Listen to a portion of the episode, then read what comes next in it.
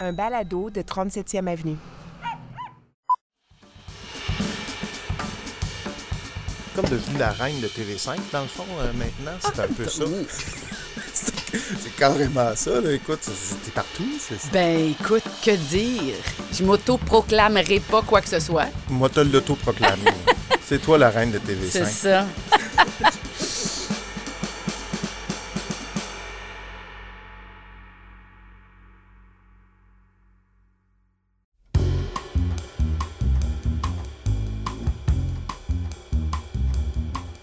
Allô, Steve Prou au micro du balado Les Écrans, le balado qui s'intéresse aux médias et aux gens des médias surtout.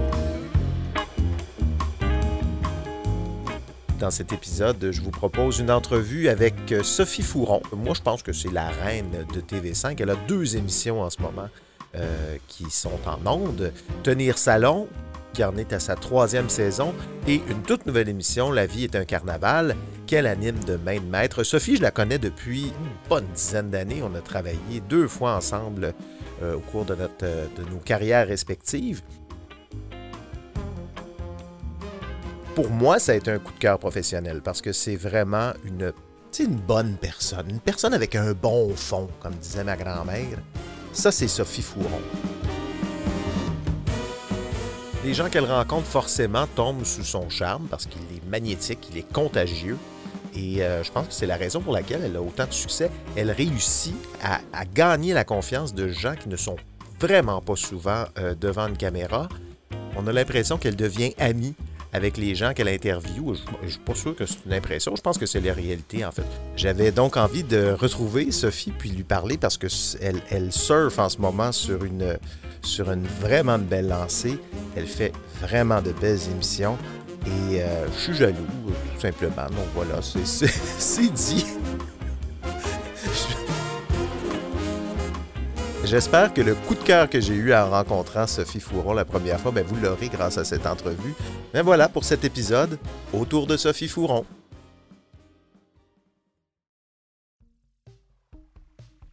Savoir chaque jour en seulement trois minutes ce qui se passe d'important au Québec et dans le monde, ça vous intéresse? Écoutez le balado Actualité Info Bref.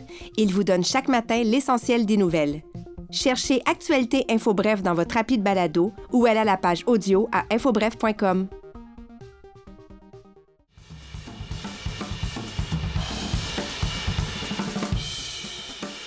Sophie, tu as un bac en sciences politiques, une maîtrise en communication de l'Université de Montréal. Te rappelles-tu de ton mémoire? Oui, c'était sur la promotion dans l'industrie de la musique au Québec. Des agents artistiques dans le domaine musical. T'as regardé ça? Ben oui. Pourquoi ça t'intéressait ce sujet-là? Qu'est-ce que c'est? C'est quoi? Ben, c'est très. Ben, maintenant, je pourrais plus faire ça, en fait, parce que l'industrie de la musique a tellement changé ce Oui. serait complètement autre chose, bien que le cadre théorique serait quand même le même sur l'industrialisation de la musique. Ça, ça m'intéressait beaucoup. Comment c'est devenu une business. Ouais. Euh, je voulais continuer mes études après mon bac. Ça me tentait de faire une maîtrise. Les communications m'intéressaient. J'étais toujours. Je me disais. Je suis pas sûre que ça va m'emmener vers le journalisme, mais, mais je me dis, combiner Sciences Po puis communication, euh, je trouvais que c'était intéressant. Bon. Et euh, ben, c'est ça. euh, la musique m'intéressait aussi à ce moment-là. La, la- les méga stars, tu sais, tout, tout ce qui entourait ça, ça m'intéressait. Puis ça me tentait pas que ce soit trop théorique, alors je voulais rencontrer des gens Bon, des agents, des, euh, des, des, des gérants aussi. J'ai rencontré des gérants, euh, toutes sortes de monde. Puis là, j'ai écrit mon mémoire. Puis écoute, j'ai fait ça, j'ai fini à 23 ans. C'est bing bang pouf. Après ça, tu commences à travailler dans le monde de la télé, comme plus, en production, derrière la caméra. Tu as été recherchiste. C'est là qu'on s'est rencontrés d'ailleurs pour la première fois dans notre carrière, Oui. au Franc-Tireur, Oui. où tu étais recherchiste euh, émérite. Euh, écoute, tu étais la vedette euh, Ben, du bureau. Non. Ouais. Vous il y avait deux, pour moi, il y a deux recherchistes qui ont été des mentors pour moi. Il y avait toi, puis il y avait Laurent Boursier qui était là aussi. Deux styles complètement différents. Complètement. Je savais jamais, je pensais pas que j'étais pour toi une mentor, Ben, Steve. moi, ce que j'aimais de toi, ta, ta- ta- bon, ton enthousiasme, ta capacité aussi d'organiser des affaires, des tournages parfois compliqués avec plein de personnes. Tu sais, t'organisais quelque chose. Oui. Fait que, tu sais, c'est- Laurent, lui, était beaucoup analytique. il était Dans les très- détails. Dans les détails. Ah, il y mettait des heures. Euh, lui, c'était vraiment un, un style de recherchiste plus classique. Écoute, moi, j'ai tellement aimé mes années de recherchiste au franc-tireur, notamment. C'était une grande école pour moi. J'aime beaucoup la télé, moi. J'ai- J'aime beaucoup euh, d'accomplir des choses, d'essayer. Tu sais, on était dans l'irrévérence, puis dans le... La mauvaise foi. la ça le mauvaise là, foi, mais aussi l'autre côté de la médaille. J'aimais beaucoup qu'on se creuse les méninges pour qu'on trouve des sujets différents, éclatés, euh, qui faisaient pas nécessairement consensus, même dans l'équipe. Mhm. Alors, ça, je- je- ça, ça m'animait beaucoup. Puis on travaillait avec Jean-Pierre Paiement, qui était Oui. un producteur euh, ben, émérite aussi, que, Quel bon monsieur. oui, vraiment, euh, il m'a beaucoup appris, puis on, ben, on est resté amis. C'est vraiment quelqu'un qui a marqué ma, ma, ma carrière, je pense, professionnelle. Et, euh, et c'est ça. euh, c'est pour moi, c'est des belles, belles années, même si le climat était un peu intense, là, tu sais. Ah oui? Au franc-tireur? Ben, Je sais pas, moi, je, suis honnête, là. Je sais Ouais. pas, il était Ben non, mais c'était, beaucoup, beaucoup de garçons avec Ah beaucoup oui, vrai. là, Ah, beaucoup de... Et, et tout le monde tirait la couverte de son bord. Euh, moi, j'ai travaillé avec tout le monde, là, les, le- Richard Martineau, Benoît Dutrisac, Patrick Lagacé, André Saint-Pierre, qui est encore un grand ami. Euh, euh, tu sais, c'est, c'est des, c'est des garçons qui avaient beaucoup de choses à dire Oui. et qui, ben, c'est ça, qui étaient brillants euh, tous à leur façon. Mais nous, on arrivait, les recherchistes, puis c'était comme, euh, fallait vraiment faire no- nos preuves et fallait essayer de, ben, c'est ça, de tenir le coup dans cette, euh, dans Oui. cette On se corrida. retrouve la semaine prochaine, même heure, même poste. Et on vous laisse sur un moment d'anthologie de cette grande série culte, Les francs-tireurs! Est-ce que ça a fait de toi de meilleure animatrice, cette Ah, expérience-là? c'est clair, sans l'ombre d'un doute. C'est- Moi, je pense que tous les animateurs, toutes les animatrices devraient passer par la recherche. Oui. Tu sais, comme on dit, il faudrait que tout le monde fasse travaille dans le service à la clientèle pour, pour comprendre c'est quoi quand tu deviens client toi-même. Ben c'est pareil, je trouve que quand tu travailles sur le contenu d'une émission, puis que tu tricotes des émissions comme ça, quand tu es animateur, puis tu passes de l'autre côté de la caméra, ben tu as tout un bagage et tu travailles mieux avec les gens, je pense. Tu as l'air de maîtriser ton contenu quand tu es devant la caméra. Tu n'as pas l'air de juste lire tes petites questions qu'on t'a Bien sûr. Tu es investi dans ce contenu-là parce que tu l'as préparé toi-même. J'ai l'impression que c'est un peu la même chose que tu fais comme animatrice aujourd'hui. Tu dois te mettre le nez quand même un peu dans la recherche. Toujours. Je suis toujours euh, collaboratrice au contenu. C'est quelque chose qui me tient à cœur. Je voudrais pas juste lire des cartons. Je suis. Ben, ça, ça va de soi pour moi. C'est une deuxième nature. Je peux. Je peux faire, je peux animer des trucs, mais c'est très rare que je suis pas impliquée dans les réunions de contenu. Euh, non, c'est c'est pas quelque chose qui, qui m'intéresse comme style d'animation. Il faut vraiment que je sois les deux pieds dans le contenu. T'imaginais-tu, quand tu étais au franc-tireur, avoir une carrière devant la caméra? Est-ce que c'était dans ton radar, ça? Euh, je pense que pour être très honnête, Steve, c'était dans mon radar depuis longtemps. OK. Depuis le cégep, peut-être, où je faisais de la radio à CISM, ou euh, ben, à l'université après, là, mais je, je me souviens qu'au cégep, j'avais fait un petit bout de télé. À l'université, j'avais envoyé, euh, pour la CBC en anglais, j'avais envoyé un petit, euh, un petit bout de clip, un démo. Tu sais, mais de toute évidence, j'étais pas prête à ce moment-là. OK. Euh, où les, où, où les, l'industrie n'était pas prête pour moi à ce moment-là. Et c'est très. C'est un privilège d'avoir un micro, comme tu sais. C'est, c'est, pour moi, en tout cas, je vois ça vraiment comme euh, faut que tu gagnes ton micro. Bon, moi, je l'ai acheté, là, mais on- tu parles de ceux qui sont qui ont pas fait leur propre studio, là. OK, je comprends. Mais tu sais, maintenant, en même temps, tout le monde, de, ça s'est démocratisé énormément et tout le monde peut avoir un micro. ou- Aujourd'hui, je te dirais que c'est- moins un privilège qu'une responsabilité. T'as raison. Pour moi, ça va de pair, là, ce, ce- ce- cette... Tu peux pas arriver puis dire n'importe quoi, mais il y en a plein qui le font. Mais pour moi, c'est pas comme ça qu'on fait, on- qu'on fait de la radio ou de la télévision. Quand on a une tribune, ben, on a la responsabilité de dire des choses intelligentes et, des, et, et du contenu vérifié. Euh, c'est c'est comme la base. Alors, je pense que j'avais besoin de- d'acquérir de l'expérience comme recherchiste. C'est ce que j'ai fait pendant des années. Le- les francs-tireurs m'ont m'ont vraiment appris à mieux travailler aussi, à aller euh, euh, chercher, euh, questionner. Vraiment, euh, ça a été cinq ans.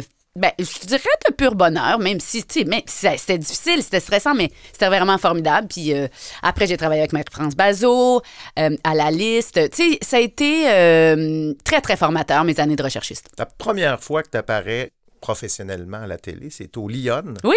Je me rappelle pas de ça. Qu'est-ce que tu- qu'est-ce que tu faisais là? Euh, J'étais productrice au contenu à la liste, justement, avec Marie-France Bazot. Et puis, on m'a appelé pour remplacer, je pense, la chef recherchiste au Lyon. J'ai été comme recherchiste, donc, au Lyon. Et puis, je racontais mes, des histoires, des- de, de trucs que j'achetais le midi. Puis, Annick Charlebois, avec qui euh, j'avais travaillé au Franc-Tireur aussi, elle m'a dit euh, Ça te tente-tu de venir raconter tes histoires en ondes Et là, j'ai fait Ben, voilà ma chance. Et je me suis je me préparais tellement pour ces chroniques là c'était ridicule je passais des journées pour un cinq minutes en ondes et puis j'ai fait mes classes comme ça avec les Suzanne euh, Lévesque C'était Suzanne Lévesque qui avait là. Sophie Fauché, Chantal Lamar et Caroline Prou. Et pour mettre son grain de sel sur tout ça, celui qui a des lunettes de psychopathe, mais une tête bien faite, notre ami Denis Bernard encore aujourd'hui. Bienvenue au Lyon.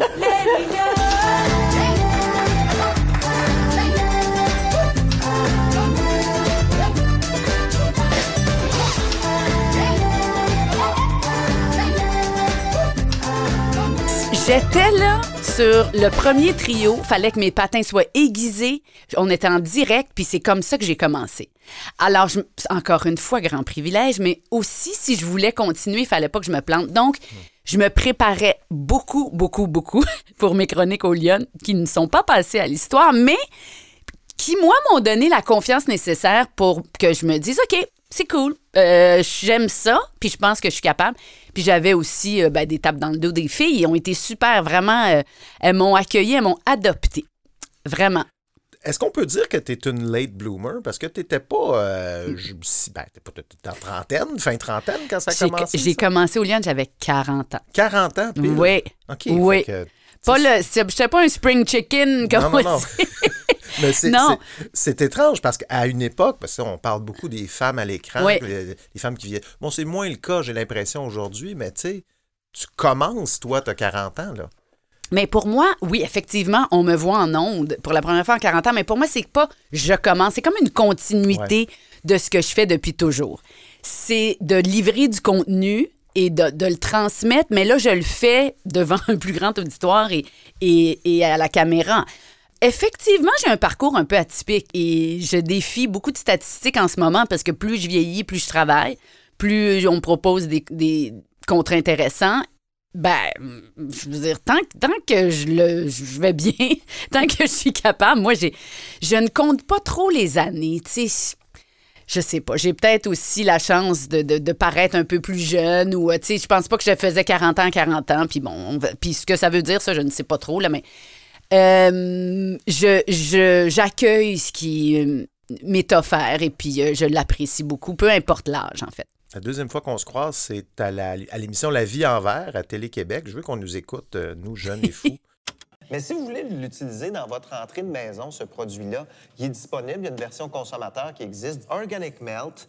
Alors, c'est du sel euh, enrichi de jus de betterave. C'est un peu plus cher que le sel pur, mais on nous dit qu'il est plus efficace, donc on Ben en oui. utilise moins. Et meilleur pour l'environnement, bien Oui. sûr. Vive la betterave. Vive la betterave! Hein? Vive la betterave. J'ai réalisé que c'était le sel que j'utilisais aujourd'hui, Bon, euh, ce, ce- ce sel de vois? betterave. C'est vrai qu'on faisait ça, des espèces de fausses conversations, toutes scriptées, où est-ce qu'on a l'air de s'amuser ensemble autour d'une table en plein milieu des fermes loufa. Les serres, Les oui. serres loufa sur un toit, Oui. euh, pas loin du marché central. Il y avait des plein plants de tomates autour de nous. Ça sentait bon, par exemple. J'ai adoré ça, faire ça. Tu vois, moi, là, je, je, je- je suis vraiment une enthousiaste. Je me rends compte de ça.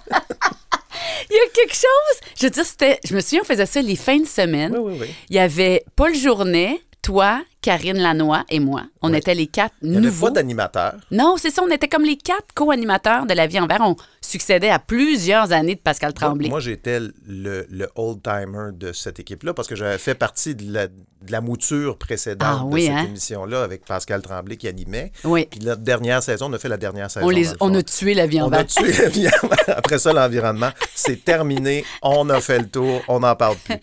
Mais euh, oui, ben donc, deuxième fois qu'on se rencontre professionnellement. Oui. Ben, tu sais que les deux fois qu'on s'est rencontrés, on a eu des nominations aux Gémeaux. C'est vrai? Je sais pas qu'est-ce que ça veut dire. C'est si soit on est bon, soit tout le monde a des nominations aux Gémeaux. Non, ben non, c'est pas, c'est absolument pas obligé. Je pense que on était bon. Ouais. Ben, on était, euh, on ben, toute l'équipe était bonne. Je pense que ça se passait bien. Euh, c'est pas évident de parler d'environnement hein, à la Ben, télévision. On, on était, on était, je dis, on n'était pas précurseur, mais c'était à une époque où l'environnement était un sujet. Alors qu'aujourd'hui, c'est inclus dans l'actualité en général. C'est ben oui, c'est- on peut- c'est Un incontournable. peu comme les technologies, je me rappelle, Ouais. toi aussi, tu as participé à une émission de technologie euh, Cliquer, cliquer. cliquer. Puis, euh, bon, moi aussi, avant ça, j'avais fait ça. Mais tu sais, aujourd'hui, les nouvelles technologies sont dans l'air du temps, sont dans l'aide les actualités normales. C'est drôle d'avoir fait des émissions là-dessus, genre qu'est-ce qui se passe sur le web? Ouais. Et ouais, savez-vous ce que c'est? Une application J'ai déjà participé, moi, à un magazine imprimé qui nous disait des critiques de site web. Donc, t'achetais un magazine imprimé qui t'envoyait sur le web. Ça, c'était avant Google. c'est pas- Imagine, Donc, ça nous rajeunit Ça ne pas. hein? rajeunit pas. C'est aussi en 2011 que tu amorces ta longue collaboration avec TV5, avec l'émission Cliquer. On en a parlé euh, un peu tantôt, c'est ce qui n'a pas re- retenu tellement l'attention. Mhm. Mais surtout cette émission qui commence à te faire naître à la télé. Hum, port d'attache. J'adore la musique. C'était en 2013. Tu gardes un bon souvenir de cette série-là? Absolument. Imagine. Ben, c'est Heidi Hollinger qui a, qui a C'est elle qui avait commencé. Oui. Elle a fait les trois premières saisons. J'ai fait les deux dernières. Euh, on me propose de faire le tour du monde euh, dans des villes portuaires. Pourquoi pas? Écoute, je, j'y croyais pas. Au début, j'étais comme, ben, voyons vraiment. Tu sais, la question. C'est eux qui t'ont approché. Oui, c'est Pierre Gang de TV5 qui m'a dit Est-ce que tu peux partir, toi? Puis j'étais là, Hmm. mes, mes filles avaient 9 et 13 ans à l'époque. Puis on parle de partir combien de temps? là? Ben, c'est- c'était 13 épisodes par année, une semaine par ville. On, combinait souvent deux villes, donc je partais deux semaines. Euh, la première fois, c'était à Chicago. Je me souviens, la deuxième fois en Europe, c'était Amsterdam-Oslo.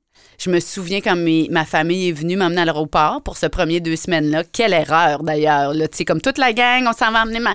On, on va dire au revoir à maman à l'aéroport. Je veux dire, j'ai pleuré Ça pendant... peut pas être émotif du Ben non. Puis en, en- en se rendant, il n'y avait pas un mot dans l'auto. Tout le monde était comme on s'en va. Mais là, tes filles sont quand même assez jeunes, puis tu pars 13 semaines dans l'année. là. Oui. Wow! Donc, euh, il fallait un conjoint euh, très présent, très, Ouais. très compréhensif. Mais tu sais, on m'offre ça. Euh, c'est très, très difficile de dire non. C'est c'est un, un cadeau exceptionnel. Ma mère, puis à chaque fois, je dis ça, ma mère, qui est une femme extraordinaire et que je salue, je vais lui dire de l'écouter, euh, ton balado, euh, elle a dit, ben si tu le fais pas, moi, je le fais. Ah oui? c'est évidemment une boutade, sauf que c'est dire à quel point c'était quelque chose pour elle qui semblait impossible, inatteignable, et qu'on me le propose, ben, pour elle, c'était impossible que je dise non. Alors, mon chum, mes sœurs, ma mère, mon- mes, mes parents, ont, tous dit on est là de toute façon. Alors, toi, tu fais ta- ton travail, puis les filles, ça va bien aller. Finalement, ça a bien été. Je l'ai fait pendant six ans, hein? deux ans de port d'attache, ensuite quatre ans de chacun son Ben, île. Tu y arrives certainement. C'est sûr. Tu as bien compris qu'on Oui. était dans l'ordre chronologique. Ça a été un peu ton tremplin pour ce qui est, moi je trouve, ton big break, Oui. qui est chacun son île. Écoutons un peu à quoi ça ressemble pour ceux qui ne connaissent pas l'émission. On entend la sirène du phare qui avertit qu'il y a du brouillard. Ça, c'est à Il y a Terre-Neuve. une minute, tout était bleu. On est à Terre-Neuve. Voilà. Essayer de faire le tour de l'île en quelques jours, c'est presque impossible. Les distances sont énormes. C'est un peu le bout du monde, mais c'est un bout du monde où on veut aller. Port d'attache euh, s'a- s'accrochait au, au port, donc au- au- aux villes portuaires. Dans chacun son île, là, tu vas visiter des, des insulaires, donc des Oui. gens qui vivent, qui ont leur petit microcosme sur leur île. Oui. Tu en as fait quatre saisons, ça a commencé en 2016. 45 îles que tu as visitées. tu, tu fais chier, vraiment. là. Je dois pas être la, per- la- la première personne à te dire ça. C'est drôle. Il y a beaucoup de gens qui m'ont dit ça. Ça, ben oui, ça suscite beaucoup d'envie et de jalousie, ce genre de travail. Mais ce qu'on sait moins, c'est que c'est extrêmement exigeant. Bon, c'était justement ma question pour essayer de nous réconcilier Oui. un petit peu avec nos vies euh, un peu banales. Qu'est-ce qui était chiant à faire dans cette émission-là, euh, Les- chacun son île? Les déplacements. Ah oui. Les déplacements parce que quand tu vas à Terre-Neuve, va toujours. Là, tu vois, on, on a entendu un extrait. Ça me rend presque émotive d'entendre ça. C'est des, des souvenirs exceptionnels. Puis je, je- le- le- les, ce que je retiens de, ces- de ces six ans-là, c'est du bonheur, des découvertes, des, des rencontres absolument hallucinantes de gens fabuleux. Et j'ai l'impression que c'est aussi à- dans cette émission-là que tu es vraiment sur ton X. Parce que, tu sais, Port d'attache, c'était le projet d'Heidi Hollinger. Ouais. On parlait d'architecture, d'urbanisme. C'était très Heidi Hollinger.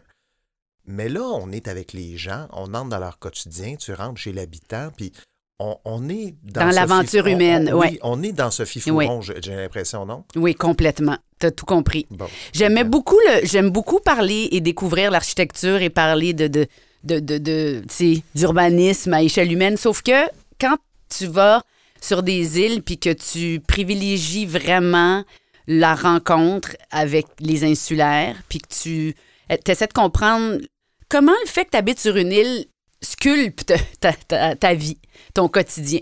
Puis tu essaies de vivre cette vie-là avec ces gens-là pendant une semaine. C'est vraiment, je vis ta vie, là, tu sais, peu importe où, à travers le monde, de, sur tous les continents. On, on a commencé à- en parlant de ce qui a été difficile. Ouais. Je referai pas ça aujourd'hui. Ah non? Non, puis j'ai, j'ai- ça me tente pas tant de voyager non plus. Ah, OK. Toi, Imagine les heures que j'ai passées dans, dans des aéroports je l'imagine. et oui. dans des avions. Dans, en peu de temps, tu vas en Nouvelle-Zélande pour une semaine. Ouais. Tu vas au- au- en Ah, Corée. c'est loin, la Nouvelle-Zélande. C'est C'est quoi? C'est loin. 20 24 heures de, de- Oui. d'avion, là? c'est- Oui, mais puis c'est, c'est des escales aussi. Oui, en plus. T'attends, tu dors dans les aéroports. Euh, tu sais, c'est pas tant showbiz champagne, là. Hmm. Il faut que tu acceptes ces conditions-là. Il faut que tu, tu sois euh, confortable avec l'inconfort. Quand tu animes ce genre de show, il faut absolument que tu acceptes que tu seras pas toujours euh, au sommet de ta forme non plus. Moi, je le faisais en deux langues. Quand j'étais en, en Amérique du Sud, à Chiloé, entre autres, ben je, je faisais des entrevues en espagnol aussi parce que je l'ai appris à l'école. Donc, à un moment donné, à la fin, là, je ne je savais plus mon nom. C'était tellement, là, j'étais comme, OK, là, là. Il y a un épisode de la saison 3 qui, qui est particulièrement important pour toi, je pense, Ah, ouais. celui d'Haïti. Oui. C'est pas l'idée qu'on se fait d'Haïti, je trouve, quand on arrive ici. Je dois avouer que j'avais des appréhensions. Est-ce que ça va être sécuritaire? Est-ce qu'on va réussir à parler d'autre chose que des problèmes? Et après quelques jours passés ici, ben, le charme haïtien a opéré. J'ai l'impression que dans cette intro-là, il y a comme la mission que tu t'es donnée. Est-ce qu'on peut réussir à parler de diversité ou de d'autres pays sans toujours parler des problèmes? Parce que c'est ça qui arrive dans Tenir Salon, parce qu'on va en parler un petit peu, puis de ta nouvelle émission La vie est un carnaval. Mais c'est vrai que c'est ce que tu fais. Puis je pense que moi, c'est ce que je trouve charmant dans ce que tu fais, c'est qu'on parle avec plein de cultures, mais on n'est pas toujours en train de parler de Black Lives Matter, puis des affaires de, de militants, puis de, de tout ça. Est-ce que c'est une mission que tu t'es donnée, ça, ou c'est conscient ou pas du tout? Euh, J'aime ça que tu dises ça. Je pense qu'avec les années, c'est devenu une mission.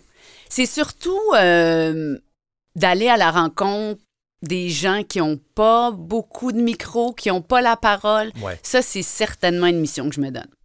De donner la parole à ceux qui l'ont pas ou qui l'ont moins. De, de parler à toutes sortes de monde. En fait, tout ça, ça se rejoint, là, mais de parler aux gens euh, qui sont issus de minorités et qui, euh, ben, qui souvent sont mal cités ou mal compris, puis de juste parler de réalité, de leur réalité. Euh, ben moi, je trouve ça important. Je trouve ça important qu'on se connaisse. Tu sais, même si on se ressemble pas, mettons physiquement, je trouve ça im- important qu'on qu'on s'écoute puis qu'on apprenne à se connaître. C'est peut-être naïf, c'est peut-être euh, jovialiste, mais je trouve que c'est un minimum qu'on, comme citoyen, comme voisin, qu'on s'intéresse un peu aux autres. L'épisode d'Haïti de, de Chacun son île, c'est un peu un retour à tes racines, parce que, Mhm. bon, ton père vient de là. Tu as fait des rencontres assez intéressantes. Je veux qu'on écoute l'extrait, parce que tu as même rencontré un cousin. Là où habitaient les- les évêques. Oui, oui, oui. oui, oui. que tu viennes d'Écaille, la ville de mon papa, Oui, oui, oui, oui. et que vous étiez voisins. Voi- voisin. Mais vous étiez tout petit, Oui, tout petit. tout petit, parce qu'il est un peu plus vieux que vous, quand Oui, même. oui, oui, oui. Je me rappelle le docteur Fouron parce qu'il il s'occupait des enfants dans un endroit qui s'appelle la Savane. Il y avait un dispensaire. Oui, il avait un dispensaire. Bon, ben, on est, on est cousins. Hmm. Je suis venue il y a très, très longtemps, quand j'étais toute petite, vers 7-8 ans. Et bien honnêtement, j'avais des appréhensions avant de venir. J'étais pas sûre de, de, de, de, de me sentir bien. Et euh, écoute, c'est tout le contraire.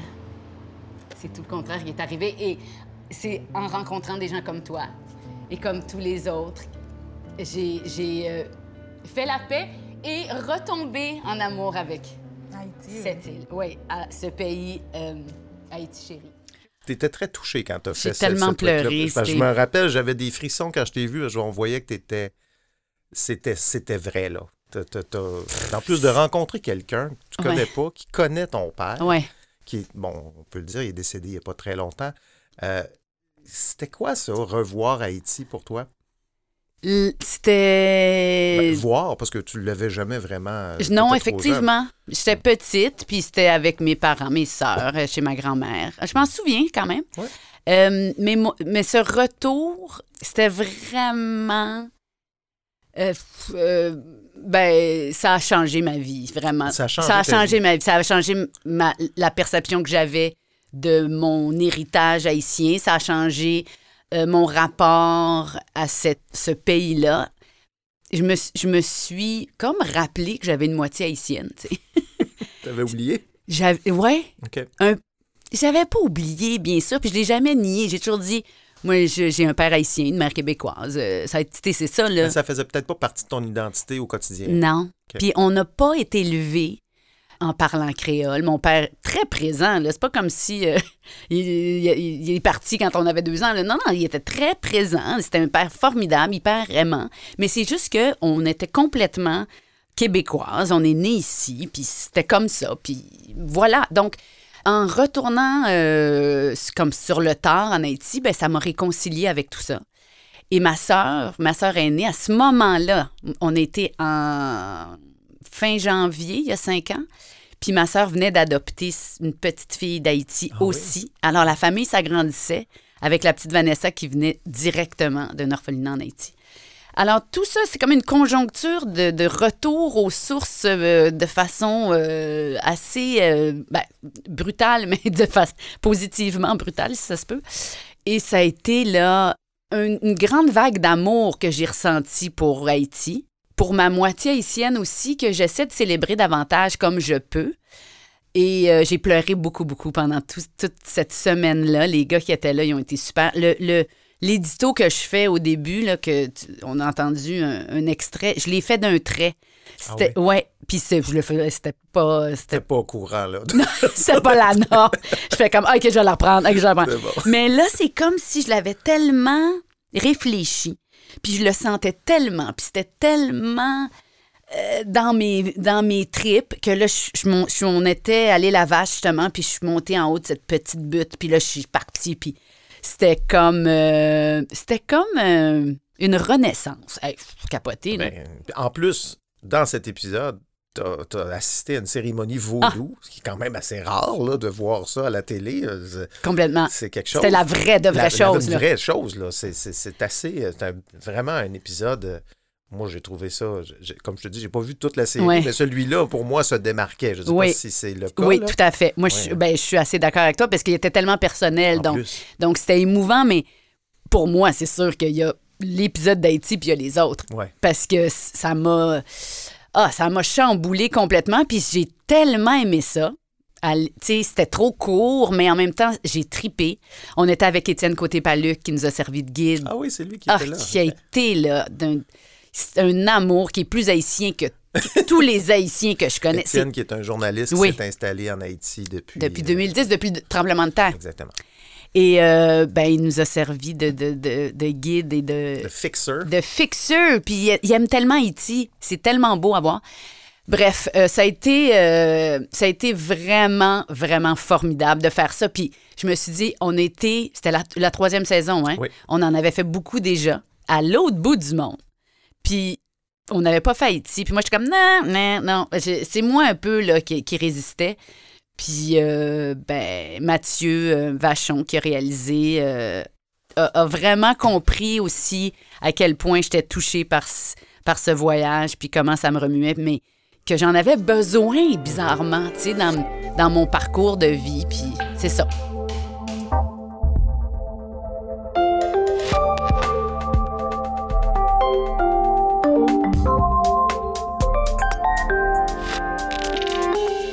Tenir Salon Mm. 2020.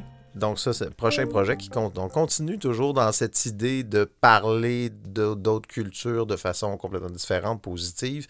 Une docu-série socio-capillaire. Ça, c'est- c'est- Je sais pas, c'est Hugo, j'ai lu ça. Je sais pas si c'est Hugo Dumas qui a Non, inventé non, c'est cette- moi qui, qui a dit. Ouais. C'est toi, ça? C'est Ouais. c'est très bon. Euh, Ouais. Bon, une docu-série socio-capillaire, tu t'invites chez des barbiers ou des salons de coiffure ethniques de Montréal. Puis C'est un de prétexte pour nous ouvrir les yeux sur leur réalité. Là, tu es rendu à la... Il y a deux saisons. Troisième maintenant. Troisième. En la, ouais. la- la troisième est en ondes. Donc là, tu as deux séries à, à TV5. Le même soir. T'es vraiment la reine de TV5. Ben, là. Non. la Julie Snyder de TV5. Là. Ben là, on m'a dit que j'étais la Véro de TV5. Écoute, Ben, tu choisis. Ben, Il y a Véro à Radio-Canada, il y a Simon Bulris à Télé-Québec, il y a toi à TV5. Ah, je Ça sais prend pas. toujours un souverain quelque part.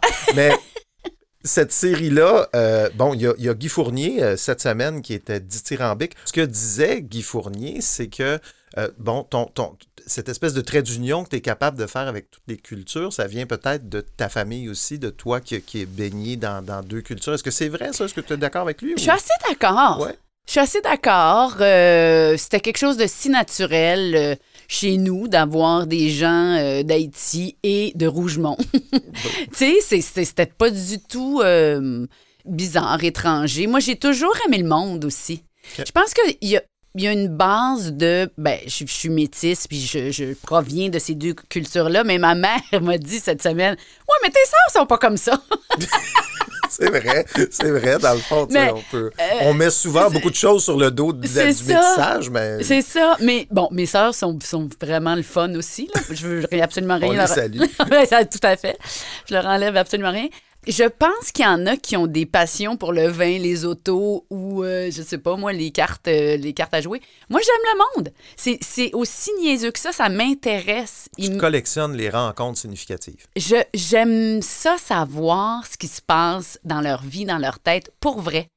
Alors, tenir salon, je trouve que ben c'est c'est une- C'est- C'est ton idée, ça? c'est mon idée, OK. oui. C'est mon proposé ce projet-là Oui. à TV5. oui. Puis je l'ai proposé parce que je me faisais coiffer partout dans le monde pendant chacun son île et pas d'attache. Là, à chaque fois que je commençais dans un endroit, j'allais me faire coiffer. Puis là, il se passait des choses, des conversations de fun. Euh, je me souviens à Dublin, il y avait comme vraiment, tu sais, jasais avec le monde parce que c'est ça que je fais aussi. Comme j'ai fait dans la, dans, je sais pas si tu avais vu. euh, euh, rencontre en altitude que j'avais fait pour la presse, je parlais avec mes voisins dans l'avion, puis j'en faisais des portraits pour la presse. C'était des rencontres fortuites, euh, vraiment, euh, selon nos, nos numéros de siège. Puis j'en ai fait une quinzaine. Puis en fait, tout le monde a une histoire. Attends, tu, tu- tu parlais à la personne à côté de toi dans l'avion. C'était texte, ça? C'était Ouais. des, des articles? Ah, ouais. C'était une série qui s'appelait Rencontre en altitude. ouais. Puis c'est exactement la même idée. Mhm. C'est que je m'assois, puis là, j'en faisais tellement là, de vols d'avion. j'en faisais tellement que, ben, à un moment donné, je me disais, ah, lui, je- ouais, peut-être. Elle, ouais. Tu sais, puis même quand je me disais, ah, là, lui, c'est sûr qu'il n'y a rien à raconter. Là, je commençais à jaser, puis là, je disais, OK, j'écris pour la presse, je fais des portraits de mes voisins dans l'avion. Puis là, ils sont comme, ah oui. Ah, Puis ouais. ils me donnaient toutes leurs infos. Je prenais des photos. Ben oui, tu regarderas ça, tu vas voir. Il faut que je regarde. Ben oui, ça, ben oui, c'était vraiment le fun à faire, en fait. Parce qu'à chaque fois, je m'étonnais moi-même de, de la richesse de la conversation. Bref, tout ça pour dire que d'aller à la rencontre des gens dans un salon de coiffure, endroit propice aux confidences s'il en est un, ben je trouvais que c'était une bonne idée. Donc, après tous ces voyages, je me disais, ben on va le faire ici à Montréal, puis je vais pouvoir continuer à voyager et à rencontrer des gens qui viennent de partout, qui ont des parcours migratoires tellement fascinants. Puis Dieu sait que on a été, je veux dire, complètement soufflés par les histoires qu'on a entendues. C'est ça, je trouvais que c'était comme un filon pas pire, si très très simple. Puis Très simple. Très simple, mais Là, finalement. mais euh, il va y avoir une fin, là, un moment donné. là. Oui, on a fini de tourner. Il n'y aura plus de salon de coiffure. euh, Ben, tu sais quoi? Il y en a beaucoup de salons. Ah oui? Il y en a à chaque deux coins de rue. On Puis ne se euh, contente pas de Montréal. On va peut-être sortir ailleurs. on a été ben, les, les couronnes nord et, et- et, euh, sud, mais En même temps, euh, ce qui est important pour nous, c'est qu'on se répète pas. On en a fait 39, on a trois séries de tournées. la troisième est en ondes en ce moment. Et euh, ben, pour le moment, on a fait le tour, je pense, de tenir salon. Puis euh, on verra peut-être éventuellement, on, fera des spéciales, mais c'est vraiment une, une série qui m'a beaucoup, beaucoup plu et marqué. C'est comme tel, ça a été tellement le fun à tourner. Depuis le début de l'année, tu es à la barre du magazine La vie est un carnaval sur TV5. Là, c'est la première fois que tu as un plateau là, à Yes. gérer. Parce que vous êtes quoi? 5-6 chroniqueurs, collaborateurs qui Oui. en rotation, c'est pas toujours les mêmes personnes, avec un invité, différents reportages. Aimes-tu ça faire ça? Parce que là, on est dans une vraie émission. Ben, Là, on fait de la vraie télé. non, non, mais tu sais, je veux dire, on, a un plateau, il y a quelque chose. Ouais. C'est- C'est. c'est- Sais-tu quoi? Quand là, tu tournes sur un bateau avec beaucoup, beaucoup de vent et de houle en Sardaigne, puis peux, euh, puis tu pêches un thon, puis là, tu penses que tu n'arriveras pas à finir ta phrase tellement tu as le mal de cœur. Puis, puis le gars, il te parle en italien, puis tu comprends pas trop, mais tu, tu te saisis un peu. Ouais, ouais, ouais. Le reste, là, C'est de la petite bière. ouais. OK. Mais je veux pas. Je veux pas. Je veux pas sonner comme si c'était facile animer une émission ou un grand plateau comparativement à faire des voyages. l'air facile quand on te regarde, en tout cas. Ah ben merci, c'est quand même beaucoup beaucoup de travail parce qu'on se prépare puis euh, tu sais il y, a- y y beaucoup de contenu quand même dans la vie est un carnaval sauf que pour moi c'est un vrai plaisir. Ouais. C'est c'est contrôler un plateau. T'as pas les cheveux dans le vent, tu sais comme tout le monde est là, s'assure que t'as as, l'air pas trop pire. Euh, les chroniqueurs sont préparés, on leur a tu sais, fait une grosse recherche. Le- le- L'invité qui est là embarque. C'est festif, mais en même temps, c'est nutritif. Euh, Ben, Vous avez plein de sujets. Moi, c'est ce que je trouve intéressant. C'est toujours surprenant. là. C'est quoi, la semaine dernière, il y avait euh, euh, Corneille qui nous parlait des, des piments, euh, le- des- la, culture du piment, du piment fort à travers le monde. On a parlé de. Il y a euh, Ta- Tatiana Polvoy Oui. Qui, euh, elle, est allée dans une souka. Oui. Les petites cabanes, les fameuses petites cabanes des, des, des- Juifs là, oui. qui, qui- qui construisent là, Oui, puis une certaine période de l'année. on n'a aucune idée est- qu'est-ce que Qu'est-ce qu'il y a qu'est-ce que là-dedans? c'est exact. Est-ce euh, que c'est un, c'est un entrepôt? Est-ce que c'est un abri? Ben, ils- non, c'est ça, ils vont fêter la que c'est vraiment, on est Ouais. vraiment dans des espèces de petites histoires d'à travers le monde où des jeunes euh, ils vont jouer aux cartes, la scopa dans un petit café italien. tu sais. On se doute pas que ces gens-là ont une culture. ont des vies. Oh, ben oui, ils, ont, ils ont une vie, mais tu sais, ils ont, ils, ont, ils ont une culture, des habitudes qu'on ne soupçonne pas du tout. On les connaît pas du tout. Ça, moi, je trouve ça intéressant. C'est très surprenant, cette émission-là. J'aime beaucoup ça. Ah, t'es gentil, mais moi aussi, j'aime beaucoup ça, faire ça, parce que on pense qu'on sait. Moi, j'ai- je veux dire. Puis je veux pas être, être tannante en disant Oui, oui, j'ai été à Mumbai, puis j'ai été. en- Ça, ça doit être gossant. ça, Ben, c'est ça. Mais qu'est-ce que tu veux? À Séoul, j'ai été pendant Ah, les examens. On le sait, on le sait. Sauf que je continue à être tellement euh, éberluée devant tout ce que je sais pas encore. Ouais. Puis c'est ça qui est le fun. Je me dis, ben, il y a tellement de choses à découvrir sur les autres et c'est un, c'est vraiment un terrain vierge dans la télé québécoise. Absolument. C'est ça que je trouve aussi. C'est que moi, ça se fait qu'on n'en a pas parlé Ça n'a pas de sens. Exactement. Il y a comme tellement de, de- de sujets qui n'ont pas été abordés, de, de grosses communautés à Montréal qui vivent plein d'affaires. On n'a aucune idée, ce n'est jamais médiatisé. Moi, je pense qu'il y a de la place pour ça et il y a de l'intérêt pour ça. Je pense qu'on est de plus en plus curieux, euh, de plus en plus euh, au courant aussi. Le monde est à, à- à notre portée parce qu'on a nos téléphones puis Internet. Mais tu sais, quand ça se passe au- à côté de chez nous, mais on sait pas trop. Tu sais, les soukas, justement, là, les, les cabanes juives, on sait pas du tout c'est quoi. On passe à côté à tous les jours.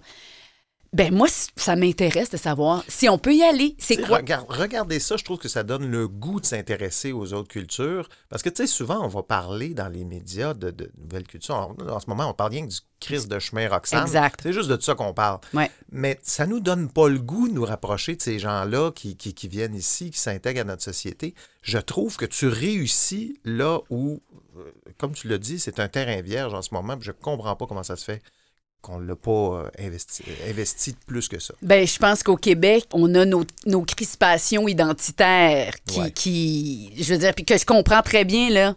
Euh, on avait besoin de survivre culturellement on a encore besoin de survivre culturellement, mais on a besoin des immigrants qui, qui le font avec nous. Tu sais, je pense qu'on a tous besoin de se tenir en français, absolument, pour, euh, pour développer euh, no- notre identité, notre culture. Mais, mais il faut intégrer tous ces gens-là dont les parents sont venus euh, d'ailleurs il y a 50 ans, il y a 60 ans, il y a 30 ans, il y a 20 ans. Je veux dire, même ceux qui sont arrivés l'année passée, leurs enfants, ils parlent français maintenant. Il faut arrêter de taper sur les doigts de leurs parents qui apprendront peut-être pas. Mais no- notre vision est très courte aussi par rapport à ça, l'apprentissage du français. C'est un autre, un autre autre dossier, débat. mais les enfants vont apprendre. Inquiétez-vous pas, inquiétez-vous pas. Quels sont les échos de La vie? Est un carnaval? C'est tout nouveau, là. Il y a quelques épisodes, six épisodes, je pense. Euh, Jusqu'à date, les gens aiment ça. Quels échos reçois-tu? Je pense que le côté euh, on s'amuse tout en apprenant, ça a l'air d'un cours de maternelle, là, mais le, ça, les gens aiment beaucoup, beaucoup ça. Ils sont très étonnés. Le, tu sais, d'avoir euh, Rebecca McConnell qui nous raconte son rapport. Je sais pas si tu as vu l'émission avec Rebecca, mais Non. son père euh, est décédé. Elle avait deux ans, elle était toute petite. Son père éthiopien. Est née en Éthiopie. On connaît rien Je savais pas du tout. non, oui, c'est ça. On tu l'écouteras, c'est un bon épisode. Oui, oui, Euh, et, et on apprend à la connaître à travers cette identité-là éthiopienne. Je trouve que ça, met, ça donne un éclairage fascinant sur Rebecca, entre autres. Euh, Gildor qui nous parle de son couple avec sa, Oui, dominicaine, euh, dont j'oublie le prénom, mais bon, euh, ça, je trouve ça intéressant aussi, le, le- le- ce- qui parle de son couple mixte. Fabien Cloutier, Boucard Diouf, il m'a complètement jeté par terre. Oui, ça, c'était la première émission. C'était la première émission, puis mon père, pour la petite histoire, était décédé cinq jours plus tôt. Ah oui, t'es sérieux?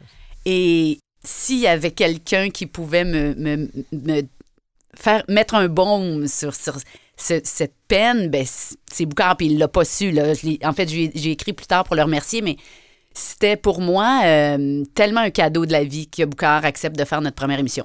Bref, euh, c'est ça. Je trouve que les gens euh, vont découvrir des gens qui connaissent, mais, autrement, parce qu'il y a quelque chose de on se comprend, même si des fois c'est des Québécois de souche, mais il y a quelque chose comme un terrain de jeu vraiment le fun sur La vie est un carnaval. Il y en a qui disent qu'on parle un peu tous en même temps, mais euh, Oui, c'est sûr que des fois, ça peut ressembler à téléservice euh, dans ces années-là, dans leurs bonnes années. dans leurs bonnes années. Mais oui, ben bon, ça. Ça, moi, c'est parce que je. du- Ben, ça fait partie du Je plaisir, mais. préfère ça Ouais. que des conversations inventées comme on faisait à la vie en verre euh, autrefois. Là. Ouais. Tu sais, des espèces Chacun de, son de script, ouais. Chacun son script. Là. Je préfère qu'on se coupe parce que c'est comme ça que ça se passe dans la vraie vie aussi. Moi, je le vois comme un samedi soir chez nous. La vie est un carnaval, c'est ça. C'est ça. Mes filles sont là, elles invitent leurs amis qui, qui- qui ont des parents qui viennent d'ailleurs. Eux, ils invitent leurs amis. Qu'est-ce qu'ils ont vu? Où est-ce qu'ils ont été? On se partage des, des, des adresses, euh, des expériences de vie. C'est ça, c'est l'auberge espagnole. Puis, euh, je sais pas si tu as déjà été dans des parties haïtiens ou, euh, ou autres, le On Colombien. jamais invité, mais euh, j'irais. Mais... Ce serait sur ta, ta, bucket list. Mais tu sais, il se passe des affaires le fun. Puis, puis euh, Gildor, il parlait de ça. Je veux dire, ça parle trois langues autour de la table. Puis c'est ça qu'on veut aussi euh, faire découvrir. Puis tout ça, tout ce beau monde-là, là, ben, sont québécois. Puis on, on habite tous les uns à côté des autres. Puis je pense que cette émission-là, c'est aussi pour soigner notre vivre ensemble, comme tenir salon. Tu sais, c'est- ça commence à devenir une mission, tout ça, mais je le fais avec, euh, avec tout mon cœur et tout mon enthousiasme, puis je trouve que ça fait euh, œuvre utile. Franchement, en toute humilité, je pense qu'on a besoin de ça, puis euh, on le savait pas trop. On est au balado Les écrans. Euh, Sophie, j'aimerais qu'on passe au zapping. Nouvel effet sonore que j'essaie Mon cette semaine. Dieu, c'est moderne. Qu'est-ce que tu regardes, toi, à la télé? Ouh! Est-ce Que- que tu es généralement une bonne consommatrice de télé? Est-ce que c'est quelque Ah, je chose l'ai que été tu- tellement. Je l'ai été beaucoup. J'écoute euh, assez religieusement dans les médias avec euh, Marie-Louise Arsenault. Oui. Euh, ça, c'est vraiment une émission qui me qui m'intéresse. Je trouve qu'ils ont des bons sujets, ils ont des bons invités. Sinon, ben écoute, euh, T'es pas une consommatrice de séries? euh, oui. D'habitude, j'aime mieux écouter des films que des séries. Je trouve que c'est trop d'heures devant un écran. Mais j'ai quand même écouté The Last of Us ou euh, ouais, ouais. Pas le troisième. Oh my épisode. God, je suis pas capable de m'en remettre. Ah. Moi, j'ai- repensé. Il y a quelques épisodes dans, dans des séries comme ça qui, Qui sortent, sont marquants. euh, qui sortent du lot. puis là, j'ai continué, mais j'ai dit, je m'ennuie trop des deux gars. C'est vrai. hein, ça, oui, on ça aurait dû être une série sur ces deux gars-là. comme ils sont où dans ma Ouais, vie? ouais. C'est comme un coït interrompu. là. C'est comme, Waouh, on aime ça. Ah, non, c'est pas OK. Finalement, c'est pas eux autres. Ils sont Ouais, plus ils là. sont plus là. Not today, you New World Order jackboot.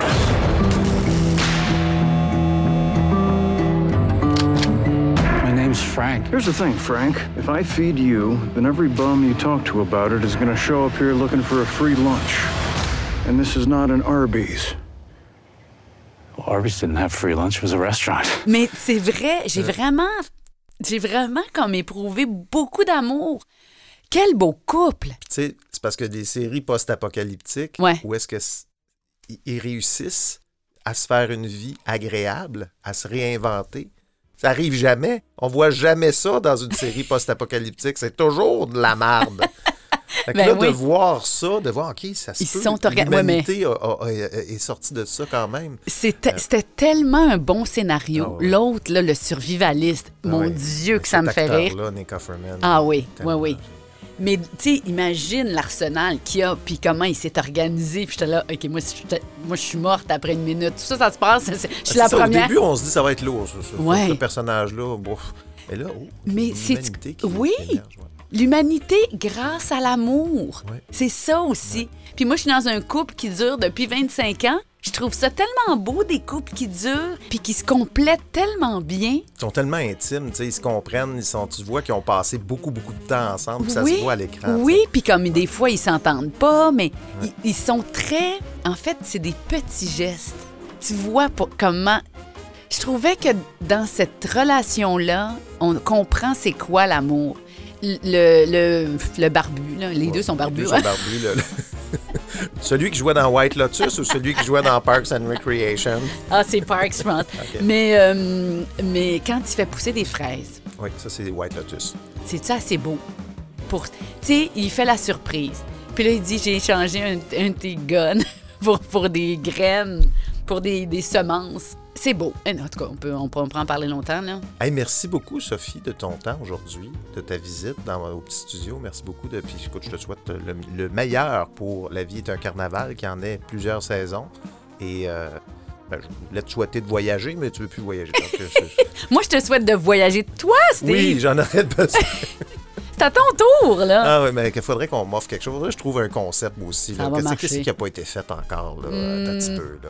Mm, Les hôpitaux à travers le Moi, monde? j'aimerais ça, des marchés aux puces à travers le monde. Ça, Ah. j'aimerais ça. Les- les- là, je m'en vais à Paris. là, J'ai hâte d'aller Ouais. aux puces de Ah, Saint-Ouen. Ben oui. Je vais aller faire. Moi, les marchés, les bazars à travers le monde. Tiens, gars, je propose ça à TV5 euh, s'ils nous écoutent. euh, Écris ton ah, pitch. je suis rendu là. Merci, Sophie. Merci, Steve. Grand plaisir.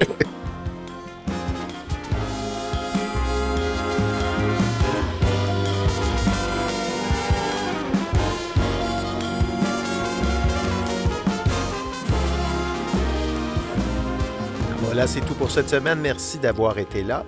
Euh, D'ici à notre prochain rendez-vous, si vous avez le temps d'aller nous donner une note sur Apple Podcast ou de suivre l'émission, ce sont de petits gestes qui vont nous aider à ce que le balado rejoigne encore plus de paires d'oreilles pour recevoir notre infolettre. Parce que oui, on a une infolettre aux deux semaines. Je vous invite à vous inscrire euh, sur le site web lesécrans.ca si ce n'est pas déjà fait.